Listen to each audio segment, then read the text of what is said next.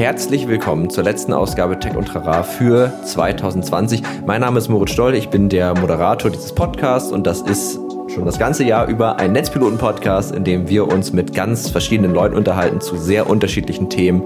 Und es geht eigentlich immer darum, rauszufinden, was Technologien in einem jeweiligen Themenbereich oder in einem jeweiligen Bereich generell eigentlich möglich machen. Diese Woche haben wir uns mit der Corona-App befasst. Wir haben nämlich mit Christian Sauer gesprochen. Christian Sauer ist Serial Entrepreneur, also in der Digitalbranche eigentlich stark verhaftet.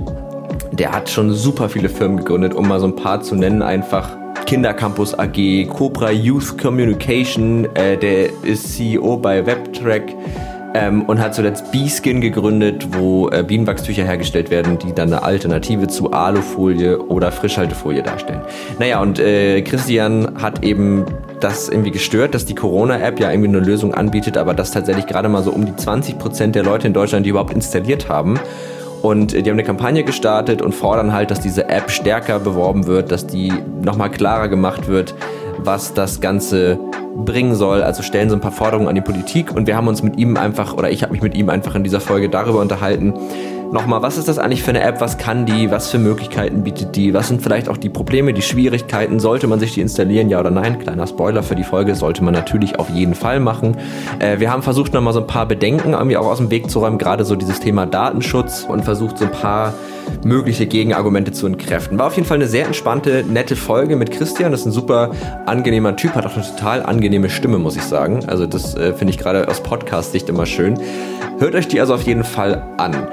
So, bevor ich euch jetzt in die Folge entlasse, ich habe es ja gerade schon gesagt, es ist tatsächlich die letzte Folge dieses Jahr. Das bedeutet, wir gehen jetzt auch erstmal in die Weihnachts- bzw. Winterpause. Ich finde, das haben wir uns aber auch nach 41 Folgen jede Woche verdient. Jeder Podcast muss irgendwann auch mal Pause machen und man soll sich ja, das ist wie in einer guten Beziehung, man muss sich auch mal voneinander entfernen, um sich dann wieder aufeinander freuen zu können. Und so machen wir das jetzt hier auch. Das heißt, ihr hört uns wieder ab Mitte Januar, dem 11. Januar wieder. Das ist jetzt auch keine sonderlich lange Pause, aber so ein paar Wochen gibt es jetzt mal Ruhe mal ein bisschen Entspannung und dann hören wir uns frisch im nächsten Jahr wieder und hoffen natürlich, dass das nächste Jahr wieder ein bisschen schöner wird. Das bedeutet auch, dass sich die Netzpiloten Creative Tech Season dem Ende zuneigt. Äh, das Ganze läuft jetzt noch bis Ende diesen Dezember. Ich habe es euch in den letzten Folgen schon gesagt. Guckt da drauf, wenn ihr irgendwie Inspiration braucht für irgendwas, was ihr vor eurem Computer gerade machen könnt, wenn ihr irgendwie kreativ werden wollt. Vielleicht springt euch da was ins Auge.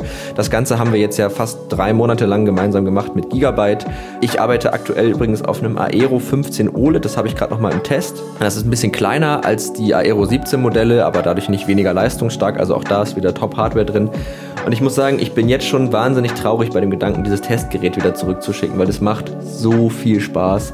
Diese geil kalibrierten Displays, diese Schärfe, dieses OLED-Display sieht dann auch wirklich super, super toll aus. Ich zock da drauf total viel, ähm, aber ich ähm, arbeite gerade so an so einem kleinen Unity-Projekt, das mache ich ja immer mal wieder so.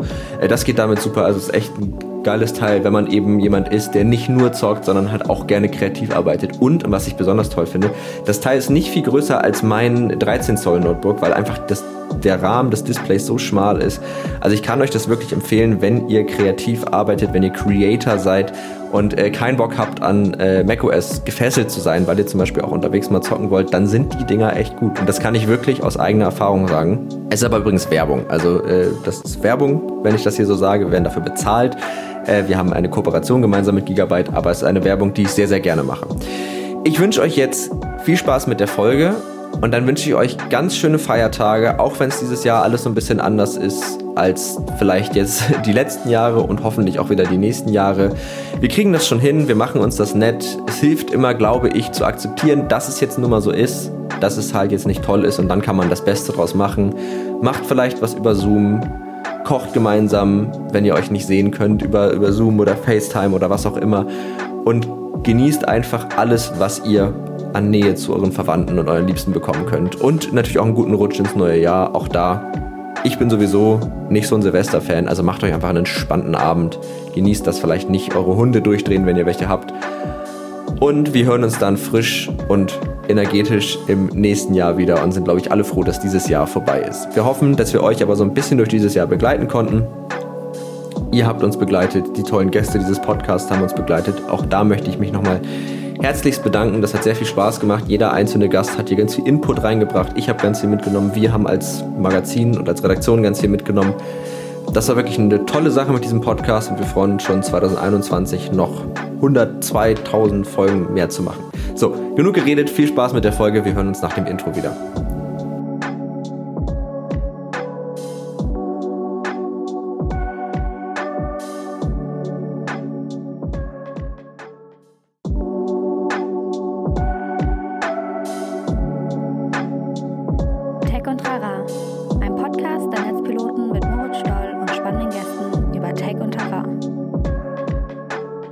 Herzlich willkommen zurück nach dem Intro und herzlich willkommen Christian Sauer. Schön, dass du da bist erstmal. Freut mich ebenso. Genau, ich habe dich ja oder wir haben dich ja eingeladen zum Thema Corona-App. Da muss man jetzt dazu sagen, wir sind damit jetzt nicht ganz zeitig unterwegs. Also die Corona-App ist jetzt ja, glaube ich, seit Juli schon draußen. Und da gab es ja auch, da können wir gleich auch nochmal ein bisschen drüber sprechen, auch erst nochmal so ein paar, so ein bisschen Hickhack, was Datenschutzbedenken angeht und bla. Und na, jetzt ist man ja an so einem Punkt, wo man irgendwie sagt, okay, die App ist jetzt eigentlich ja auch so weit mehr oder weniger rund, die funktioniert, aber es haben sich nicht so viele Leute die runtergeladen, wie man sich das erhofft hätte. Und wir wollen heute mal so ein bisschen darüber sprechen, was das Ganze bedeutet, wieso das vielleicht so sein kann, was das für die Wirksamkeit oder was das mit der Wirksamkeit dieser App macht.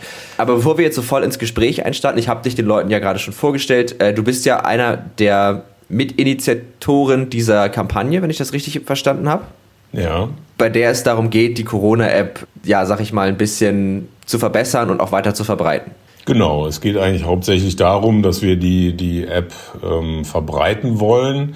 Zum Verbessern haben wir jetzt nicht mehr so wahnsinnig viel Zeit und da passiert ja eigentlich auch ständig was. Die Idee ist einfach nur, wir sagen, dass wenn ein Viertel der Bevölkerung die App hat, dann ist die Chance, dass sozusagen eine Infektion, der Infektionsvorgang von der App mitgemessen wird, ein Viertel mal ein Viertel, weil es ja auch die Chance beim, bei beiden Personen sozusagen gemessen werden muss. Und das ist dann ein Sechzehntel. Und wenn dann nur knapp 60 Prozent der Leute ihre Infektionen hochladen, werden halt gerade vier Prozent der Infektionsvorgänge gemessen in der App. Wenn wir jetzt diese Zahl verdoppeln würden oder ich sag mal knapp auf zwei Drittel äh, Reichweite kommen würden, dann würden wir halt fast die Hälfte der Infektionsvorgänge messen können. Und wir sagen einfach doppelte Downloadzahl, zehnfacher Effekt. Und ähm, deshalb ist es so besonders wichtig, dass die App jetzt nochmal promoted wird, weil sie jetzt funktioniert, weil wir jetzt diese die, die Zahlen von 24 Millionen auf ich weiß nicht was hochkriegen sollten. Und jeder weitere Nutzer hat einen exponentiellen Nutzen für diese App. Das ist, glaube ich, das, das was wir jetzt einfach nochmal fokussieren wollten, weil ähm, das Gefühl ist so ein bisschen, dass die App äh, am Anfang mit viel Vorschusslorbeeren gestartet ist. Dann gab es eben hier unter Probleme, wie das bei Software immer so ist. Und ähm, ja, es scheint so, als ob die Politik so ein bisschen die Lust an dem Thema verloren hat und das finden wir einfach sehr schade. Mhm. Und war das dann auch, also ihr, ihr seid ja alle, also du bist jetzt ja eigentlich, du hast ja jetzt nicht direkt was mit dieser App zu tun, ähm, sondern du bist ja eigentlich einfach, du bist ja Serial Entrepreneur, das heißt, du hast mehrere Firmen gegründet. Aktuell, glaube ich, ist ja das neueste Baskin oder B-Skin. Ach nee, B-Skin, ja. ja. Jetzt habe ich es gecheckt. Ich habe es immer nur gelesen, nämlich. Und gerade beim Lesen dachte ich, ach, warte mal, Bienenwachstücher nämlich, genau. äh, die als Alternative für Alufolie und Frischhaltefolie herhalten. Das heißt, es ist jetzt ja nicht, dass du jetzt direkt damit verbandelt bist. War das einfach so ein persönliches Bedürfnis, sich diesem Thema anzunehmen oder wie seid ihr so darauf gekommen, du und die anderen Initiatoren? Genau, es ist einfach ein persönliches Bedürfnis. Ich äh, kämpfe schon seit äh, langem damit, dass wir Deutschen ein gespaltenes Verhältnis zu Daten und zu digitalen äh, Lösungen generell haben. Ich sage da immer, mhm. das ist eine Mischung aus Paranoid und Schizophren. Das heißt, wir sind eben sehr, sehr ängstlich wenn es um unsere Daten geht. Ja, also mit, eigentlich, wenn man mit jedem, mit dem man auf der Straße spricht und dann irgendein Thema anspricht, was mit Daten zu tun hat, dann wird ja immer gleich gesagt, oh Gott, ja, ganz schlimm und das finden wir ganz schlimm und dass das so ist. Und schizophren deswegen, weil wir halt gleichzeitig in Realtime äh, noch nie so viele Daten an mhm. Unternehmen weggegeben haben wie heute. Es gibt da so eine sehr schöne Geschichte von einem Blogger, der ähm, mal eine Woche Google geblockt hat ähm, und der dann seine Firewalls gemessen hat und geguckt, wie oft wollten denn meine Server auf Google zugreifen. Und das waren dann 100.000 Mal. Das heißt, ähm, wir schicken als normaler Nutzer 100.000 Datensätze in der Woche an ein Unternehmen wie Google, weigern uns aber gleichzeitig, anonymisiert Daten zu erheben über meine Kontakte, mit denen keiner wirklich was anfangen könnte, außer dass wir eine Pandemie eindämmen. Und ich glaube, das ist für mich schon unverständlich. Und da wollte ich jetzt einfach mal als Digitalbranche, weil ich auch viel mit, mit vielen anderen in der Branche gesprochen hatte, wollte ich einfach mal als Digitalbranche sagen, eigentlich ist das eine sehr, sehr gute Lösung. Die muss jetzt nur noch verbreitet werden und dann hätten wir halt auch eine echte mittelfristige Strategie für die Monate Januar, Februar, März, April nächsten Jahres, ähm, wenn noch mhm. nicht genügend Menschen geimpft sind und wir aber immer noch drin sind und nicht draußen im Sommer. Ja. Also das wird noch ja. eine Phase, die wird spannend in meinen Augen. Ja. Ja, also diese, diese Schizophrenie, die kenne ich auch. Ich, also es gibt ja auch diese, es wirst du ja auch kennen, wenn man einkaufen geht und dann wird man ja in manchen Geschäften gefragt nach der Postleitzahl. Wo es ja einfach auch darum geht, mal so zu gucken, wo die Leute herkommen und so. Und da ist es ganz oft, dass Leute sagen, nee, möchte ich nicht. Also was ja auch okay ist, kann ja jeder selber wissen, aber da denke ich mir so, mein Gott, also ne, das, also das hat ja, das kann ja null auf mich zurückgeführt werden irgendwo. Und dann aber im selben Atemzug irgendwie Google, Netflix, Facebook und so, wo ja eigentlich im Grunde viel, viel, viel, viel sensiblere und auch viel, viel aussagekräftigere Daten erhoben werden. Vielleicht bevor wir jetzt so auch in diese, in diese Debatte um die App rum, weil da gibt's ja auch noch mal so ein paar Themen, wie zum Beispiel, wir hatten in der vergangenen Folge, hatten wir Dagmar Hirche hier, die setzt sich so für das, für, dafür ein, dass ältere Menschen Technik vermittelt bekommen und da war auch ist ein Riesenproblem, dass die oft diese Corona-App gar nicht nutzen können, weil die gar kein neues Smartphone haben. Also wie man mit Leuten umgeht, die vielleicht nicht so technikaffin sind und so weiter und so fort. Bevor wir das aber machen, weil du hast es ja gerade schon angerissen, so die Funktion der App selber, weil tatsächlich hat ja der Chaos Computer Club auch gesagt, das ist aus datenschutzrechtlicher oder aus datenschutztechnischer Sicht ziemlich gut. Und wenn jetzt der Chaos Computer Club sagt, das ist datenschutzmäßig gut, dann kann man, glaube ich, mit einem ganz guten Gefühl sagen, das wird wohl so sein. Wollen wir vielleicht mal so ein bisschen darüber reden, wie die funktioniert, also was da genau passiert, um da mal alle so abzuholen? Gerne. Also ich sage mal, stellt euch vor, es gäbe ein Tool, mit dem man, wenn man eine Infektion ist, ähm, das da eingeben könnte und dann den 15 wichtigsten Kontakten der letzten zwei Wochen äh, in Realtime eine Info zukommen lassen könnte. Und dann mhm. sage ich immer, ja, das ist halt genau die App. Also bisher war es so, dass in der Vergangenheit, wenn jemand infiziert, eine Infektion gemeldet hat, ähm, dass dann eben im Durchschnitt 15 weitere Personen darüber informiert wurden, dass sie Kontakt mit jemandem hatten, der positiv ist.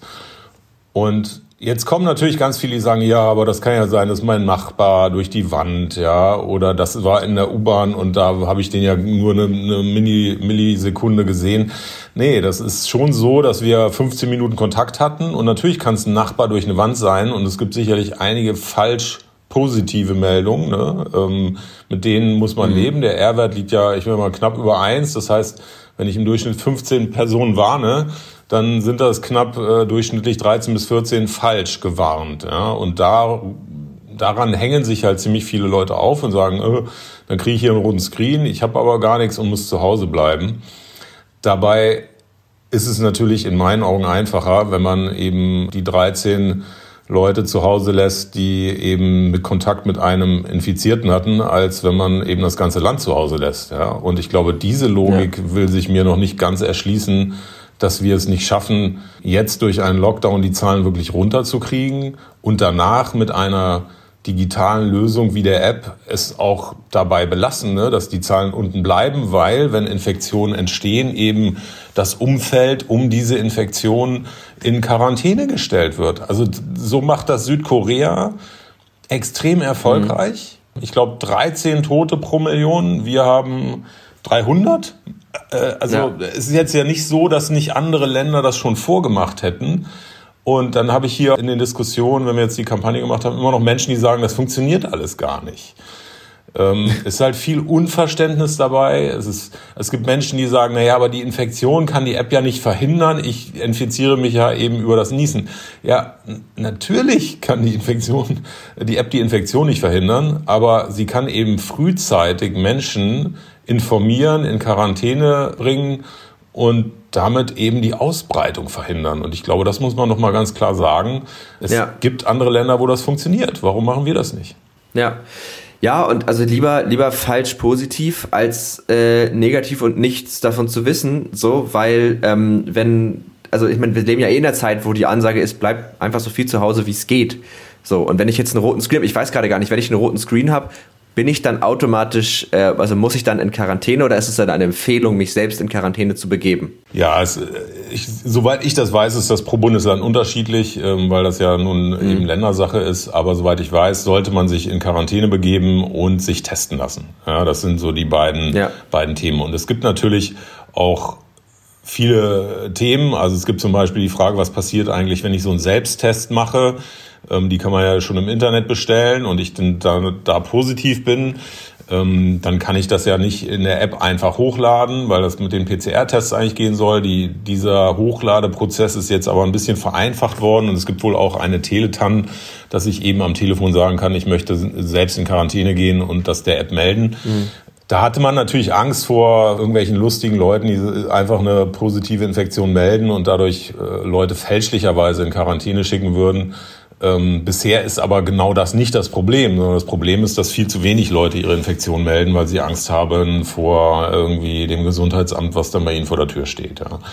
Ja. Und ähm, ich glaube, was auch noch eine große Angst ist, dass wenn ich der App die Infektion melde, dass dann irgendwas passiert, ja, und, und dass irgendwer weiß, wo, dass ich das jetzt bin, ähm, das ist aber einfach nicht möglich über der, mit der Infektion. Ja, was, was jetzt neu angezeigt wird, ist wohl das Datum der letzten Risikobegegnung. Also wenn ich einen roten Screen kriege, dann ähm, sehe ich, wann dieser letzte ähm, schwierige Kontakt stattgefunden hat.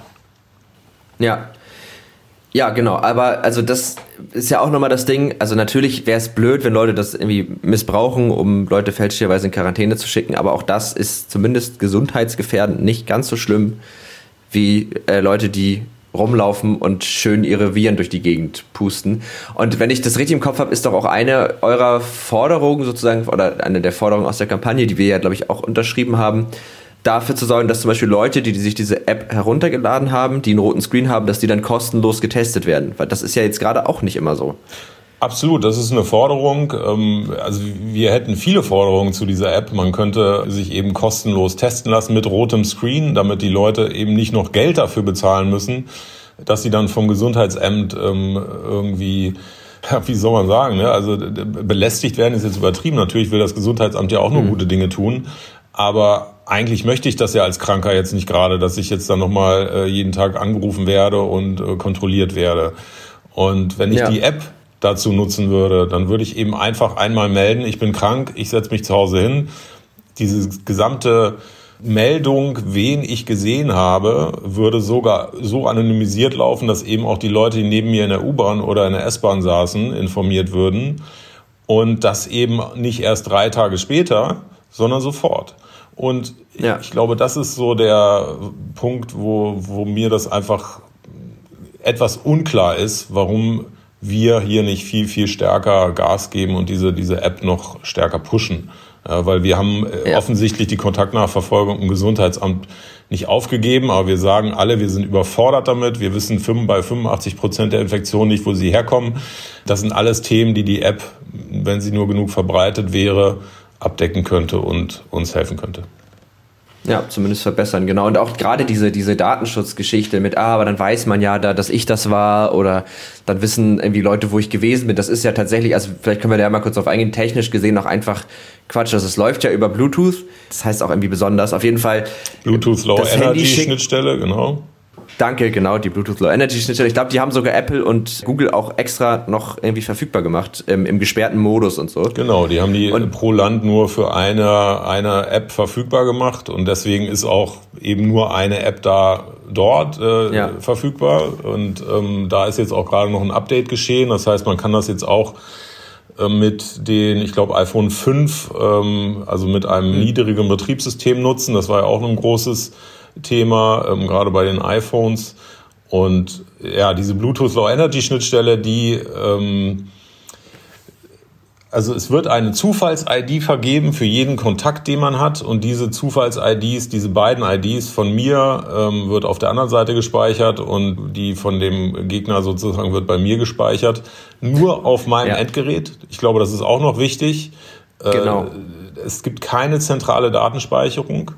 Und wenn dann eine Infektion gemeldet wird, dann kann ich eben allen IDs, die ich ja bei mir gespeichert habe, Bescheid geben, äh, und zwar nur denen, dass, dass hier diese ID ähm, einen roten oder eine Infektion gemeldet hat.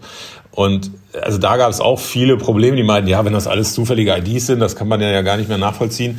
Es ist ja alles nur gemacht worden, damit meine Bluetooth-Schnittstelle sozusagen nicht immer die gleiche ID versendet, weil dann könnte ich die ja auslesen genau. und irgendwann theoretisch rausfinden, wer hier eine Infektion gemeldet hat.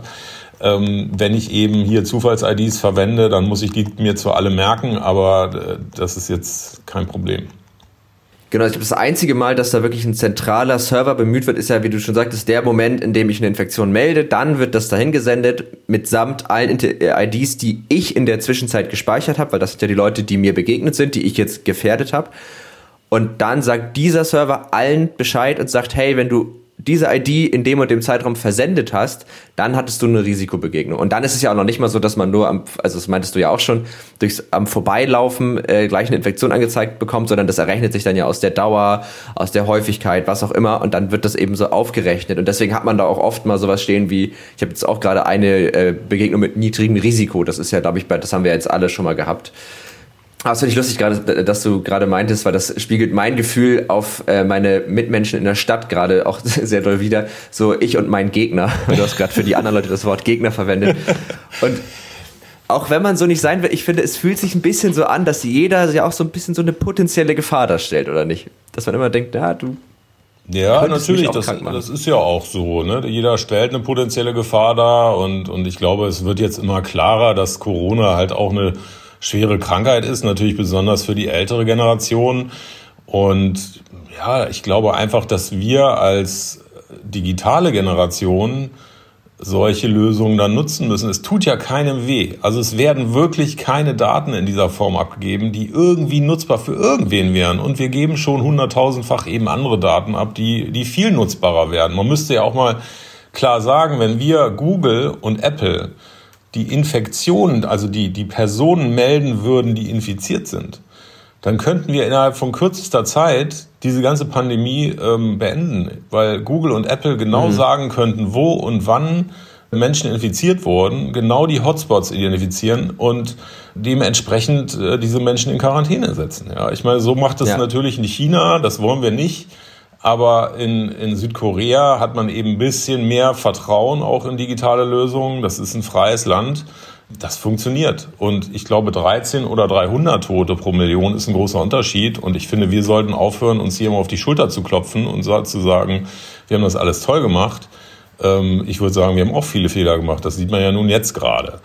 Und ja, man kann zwei Fall. verschiedene äh, Ansätze fahren, entweder wie die Schweden, aber die haben es ja nun auch zurückgenommen, dass sie sozusagen alles frei laufen lassen. Oder eben mhm. möglichst wenig Infektionen zulassen. Und wenn das unsere Strategie ist, wie, wie ich das verstehe, dann sollten wir das aber auch wirklich tun und auch alle möglichen Hilfsmittel, die es dafür gibt, nutzen, damit wir einfach die, diese Pandemie eindämmen können. Ich verstehe wirklich nicht, dass so ein Thema was offensichtlich nicht mehr so richtig populär ist, einfach nicht stärker gepusht wird. Ich würde mir wünschen von Frau Merkel, dass sie sich Viertel nach acht mal für 15 Minuten ins ARD oder ZDF setzt und in ihrer ruhigen Art diese App erklärt und den Menschen so ein bisschen ihre Angst davor nimmt. Das alleine würde wahrscheinlich äh, fünf bis zehn Millionen Downloads erzeugen. Und ja. dann hätten wir die, die, halbe Miete eigentlich schon geschafft. Ja. Ähm, aber nein, das wird ja. nicht gemacht. Es wird gesagt, es ist es gibt kein Geld für eine Kampagne für diese App. Das würde vielleicht nochmal 10 Millionen Euro kosten. Aber wir geben lieber 10 Milliarden im Monat für den Lockdown aus. Und das sind so Sachen, ja. die sind für mich einfach komplett unverständlich. Also die Rechnung geht ja tatsächlich nicht auf, wie du ja gerade gesagt hast. Also die, die, das Geld für die Kampagne, die ja irgendwie vorbeugend äh, ist und dann eben das Geld für den, für den Lockdown, den man dann hinterher bezahlt. Aber also ich sehe das hundertprozentig genauso wie du. Ich würde aber gerne mal sozusagen mal so ein paar Argumente nehmen, die so die Leute haben, die da skeptisch sind. Weil, ja. ne, so kann man die, glaube ich, am besten überzeugen, wenn wir uns die mal so ein bisschen vornehmen und dann wird gesagt, ach, aber komm, eins ist ja zum Beispiel, was ist denn mit älteren Leuten, mit älteren Smartphones, Leute, die vielleicht gar nicht so gerne so Technologie, also gar kein Smartphone haben oder auch haben wollen. Und dadurch werden ja ganze Gesellschaftsgruppen ausgeschlossen.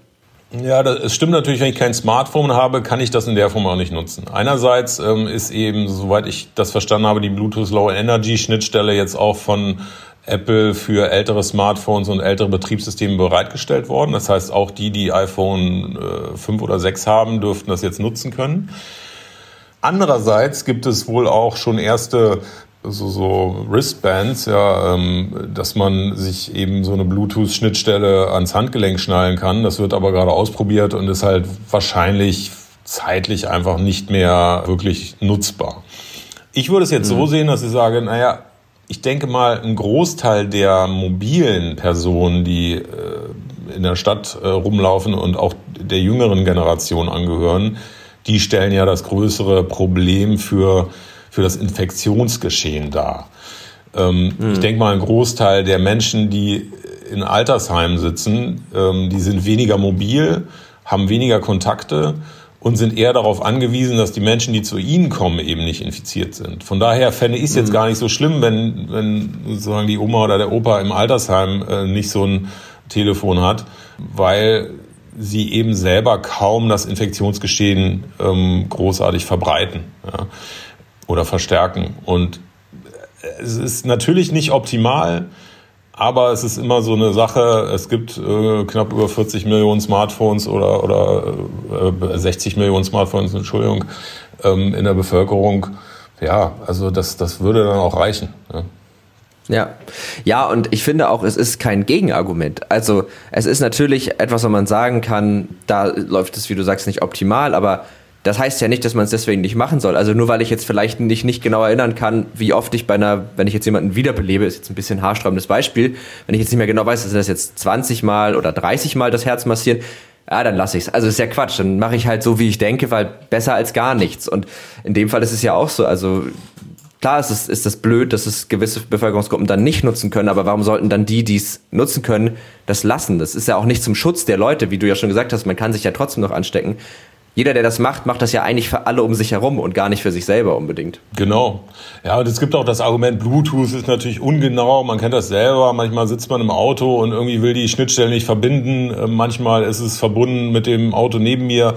Äh, also das ist natürlich nicht hundertprozentig genau. Aber wir sagen halt besser eine, eine 80-prozentige Genauigkeit auch in dieser Thematik und ja. ähm, als das gar nicht zu haben. Ja, und man kann natürlich nie hundertprozentig sicher sein, aber hier geht es um, um Risiken, um Statistiken.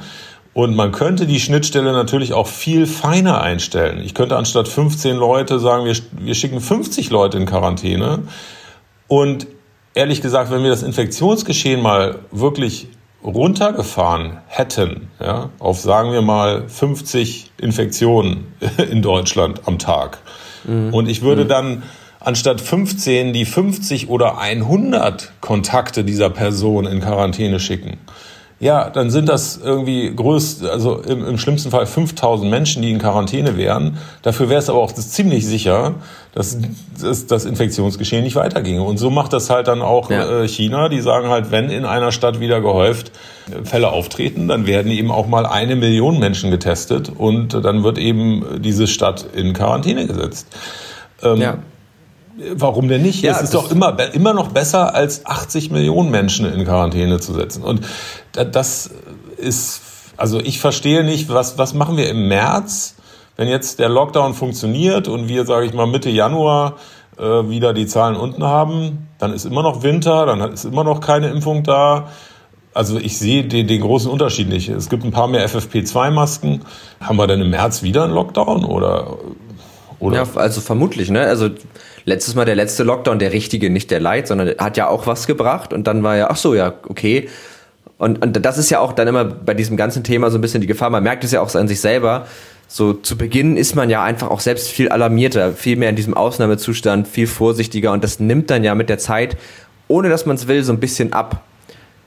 Also dass man dann nicht mehr die Straßenseite wechselt, wenn einem jemand entgegenkommt zum Beispiel. Das habe ich anfangs gemacht und da ist es aber dann ja gerade gut, wenn es eben diese, diese äußeren Einflüsse wie eine App, wie aber halt auch Regeln gibt, an die man sich einfach halten muss, aber ja auch kann. Also es ist ja auch eine Möglichkeit, seine eigene Unvorsicht so ein bisschen auszuschalten. Ja, es wird hier Solidarität eingefordert, ja. Und ähm, wenn ja. ein 80-Jähriger, also die Chance ein, eines 80-Jährigen, ähm, dass er an dieser Krankheit äh, stirbt, ist tausendfach größer als die Chance eines 20- oder 30-Jährigen. Und ich glaube, dieser Unterschied, dem haben wir halt auch nie Rechnung getragen. Ja, es wurde immer gesagt, wenn wir die Alten besser schützen wollen, dann ist man eigentlich äh, ja Querdenker, AfD. Äh, in diese Richtung wurde man schon gestellt, einfach nur, weil man alte Menschen besser schützen wollte, was ja nicht damit einhergehen muss, dass ich die anderen nicht schütze. Ich kann ja sagen, ich schütze alle, aber zusätzlich schütze ich die Alten noch mal ein Stück mehr.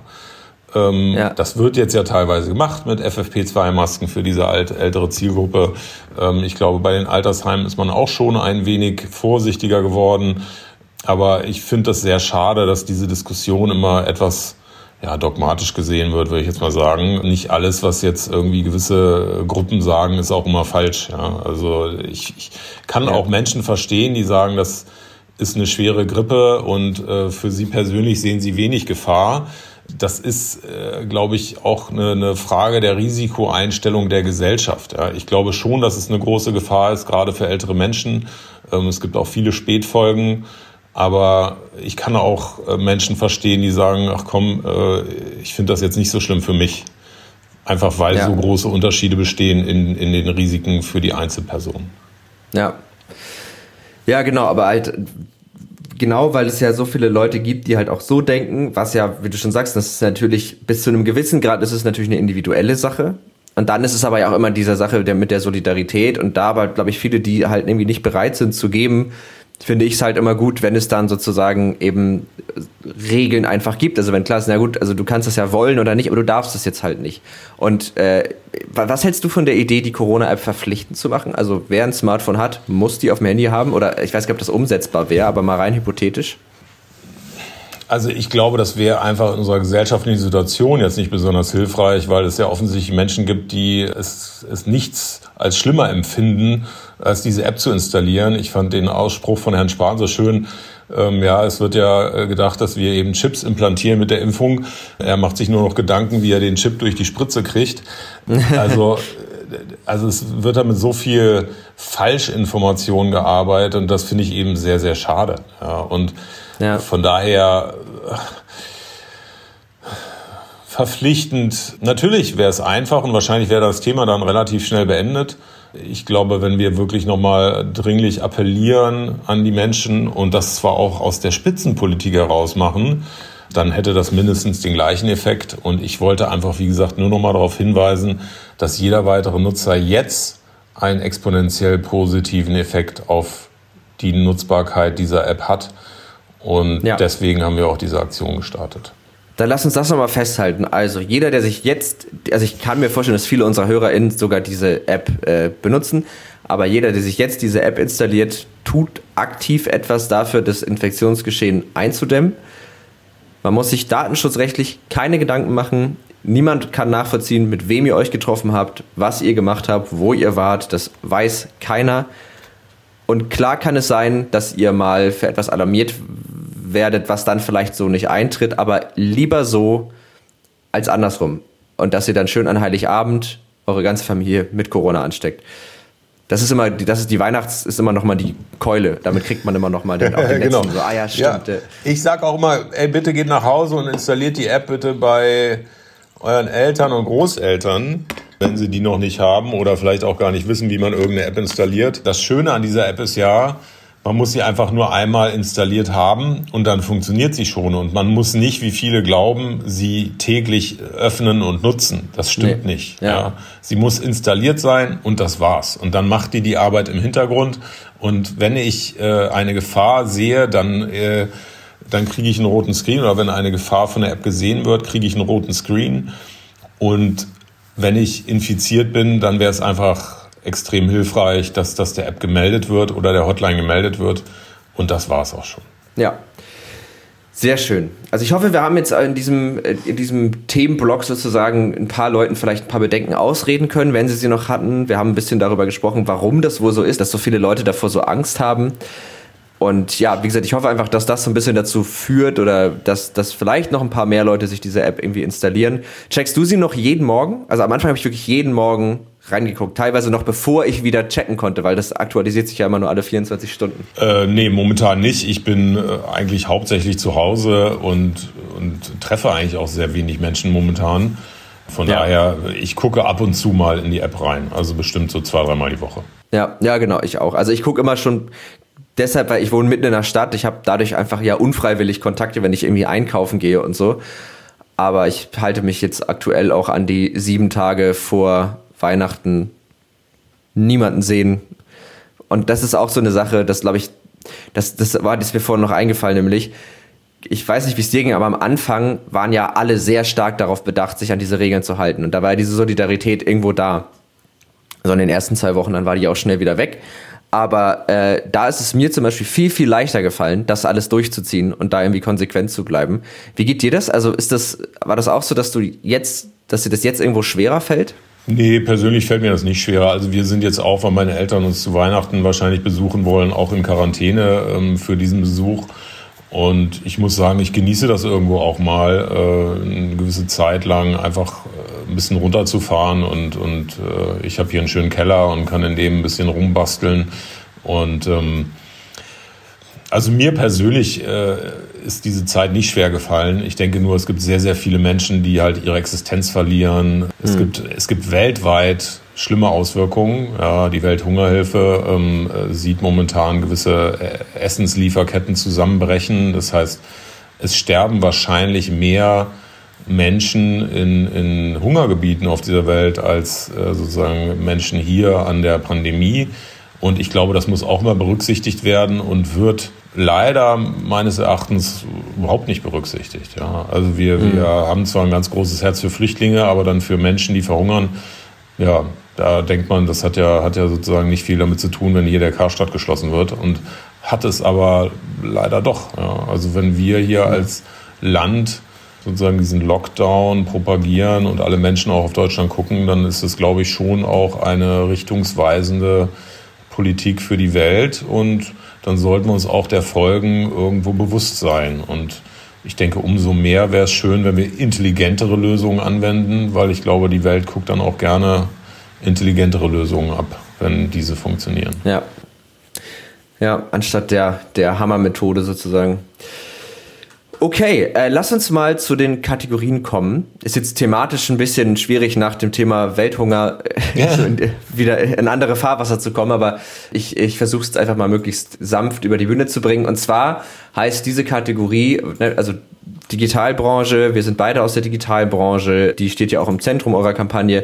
Was hast du zuletzt gegoogelt? Weil wir alle eher googeln uns, glaube ich, relativ viel. Und jetzt wäre meine Frage an dich, was war das Letzte, was du dir so eher googeln musstest? Äh, ehrlich gesagt weiß ich es nicht genau. Ähm, ah, ich habe die, äh, ich habe eine Hookipa-Aktie, weil ich mit, mit meiner Tochter über ein Unternehmen gesprochen habe und ihr erklärt habe, was Aktien sind. Die ist elf. Ähm, mhm. Und ich hatte als letzte, letzte Aktie Hookipa gekauft, das ist ein Pharmaunternehmen. Und das war das letzte, was ich gegoogelt habe und habe ah, okay. ihr gezeigt, was dieses es Unternehmen macht. Ah, okay. Und äh, was, also ein Pharmaunternehmen jetzt im Hinblick auf den Impfstoff oder einfach, einfach so? Nee, nee, das ist äh, also jetzt nicht BioNTech, die ähm, stellen Krebsmedikamente her. Ah, okay. Also das ist dann ja auch praktisch schon fast so ein bisschen so ein soziales Investment, kann man ja, kann man ja fast sagen. Kann man sagen, ja. Halb sozial. Also meine Tochter sah das jetzt nicht sozial. Sie wollte eine Aktie kaufen, um Geld zu verdienen. Kam mir so vor. mit, mit elf. Geil. Hab, ja, die, sie hat halt gefragt, was Aktien sind. Äh, dann habe ich ja. das erklärt. Ja. Jetzt, will sie, jetzt will sie drei kaufen. Ja, cool. Ich meine, es ist ja gut, sich da rechtzeitig äh, mit zu befassen, sag ich mal. Habe ich mir auch gedacht. Meine letzte Sache, die ich gegoogelt habe, ist, wie man PlayStation 4 Spiele, die man digital gekauft hat, zurückgeben kann. Ich weiß nicht, wie sehr du so im Gaming bist, aber äh, Cyberpunk ist ja jetzt vor ungefähr einer Woche rausgekommen. Cyberpunk 2077 und das war riesen angekündigt. Alle haben sich total darauf gefreut. Äh, ein relativ bekanntes Studio für, für, also die haben auch das Witcher 3 Spiel gemacht und das ist, spielt so 2077, dystopische Zukunft, so ein bisschen dieses Cyberpunk-Setting, also alles super dreckig und eklig, aber halt alle so mit irgendwelchen technischen Modifikationen am Körper.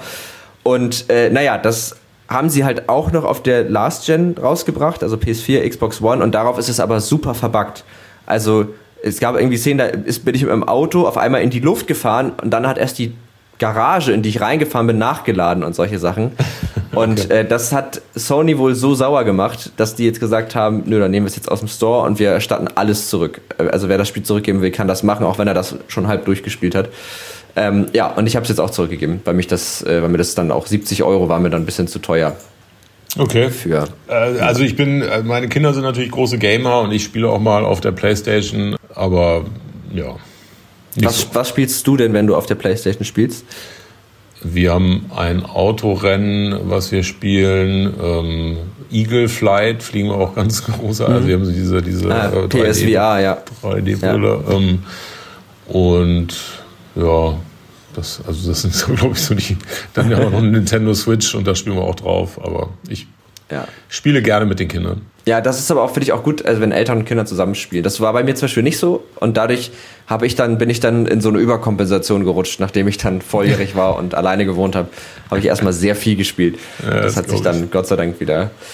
Äh, okay, zweite Kategorie. Damit sind wir dann auch schon fast am Ende des Podcasts tatsächlich angelangt. Und zwar sprechen meine Gäste und ich jede Woche eine Empfehlung aus für die Hörer dieses Podcasts. Und da wäre jetzt meine Frage, was ist deine Empfehlung? Was kannst du unseren HörerInnen empfehlen? Was sollten die sich mal angucken, anhören? Ja, über die App haben wir ja schon gesprochen. Also, dass sie die sich genau. runterladen, ist, glaube ich, klar. Was ist noch eine Empfehlung? Das ist eine gute Frage. Überlege gerade mal. Es kann ähm, auch eine Serie, ein Buch, alles. Also ich habe kürzlich vor ein paar Monaten hier ähm, The Hard Thing About Hard Things gelesen. Das fand ich ein sehr schönes Buch. Ist jetzt auch nicht mehr das Neueste. Ähm, kann ich sehr empfehlen für Unternehmer unter uns. Mhm. Das war, war wirklich spannend, einfach weil man so, so viele ähm, Themen aus der Situation heraus und, und auch einfach hands-on beschrieben hat und dort zusammengefasst sind meine neueste Entdeckung ist eine Gravity-Schlafdecke. Finde ich auch spannend. Eine, eine was? Eine Gravity-Schlafdecke? Gravity-Schlafdecke, ja. Das sind 10 Kilogramm schwere ähm, Bettdecken, die ja, einen besser schlafen lassen. Kann ich nur empfehlen. Ach, krass. Ja.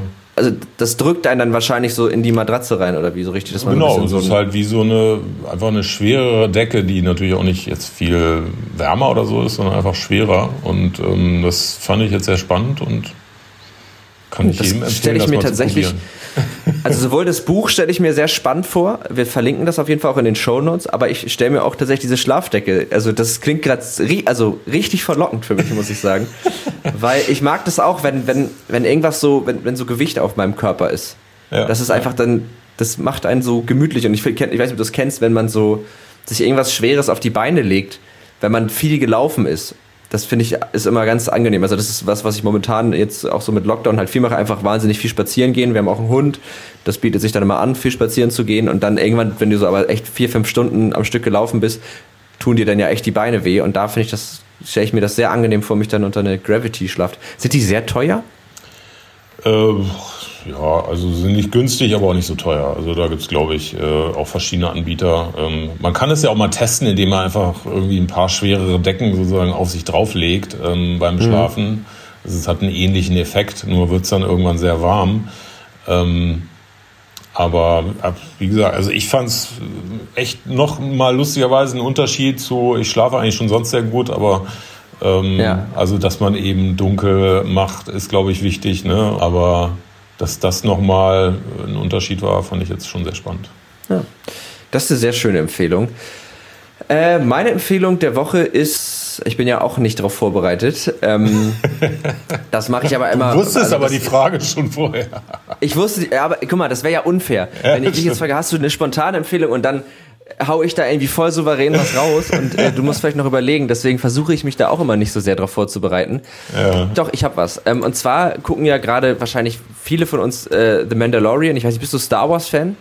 Ja, also ich bisschen geguckt, aber jetzt nicht, nicht okay. wahnsinnig. Also vielleicht jetzt kein Fan, sondern du kennst die Filme.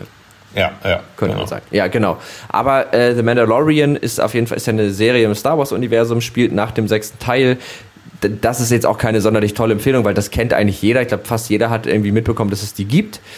Aber in der neuesten Staffel kommen Achtung, Spoilerwarnung, muss ich jetzt ganz kurz davor sagen, sonst äh, könnten Leute sauer werden, wenn sie es noch nicht geguckt haben. Ist jetzt eine Spoilerwarnung. Da kommt ein Charakter vor, der in einer anderen Star Wars-Serie eine relativ große Rolle gespielt hat. Ich sage jetzt mal nicht wer.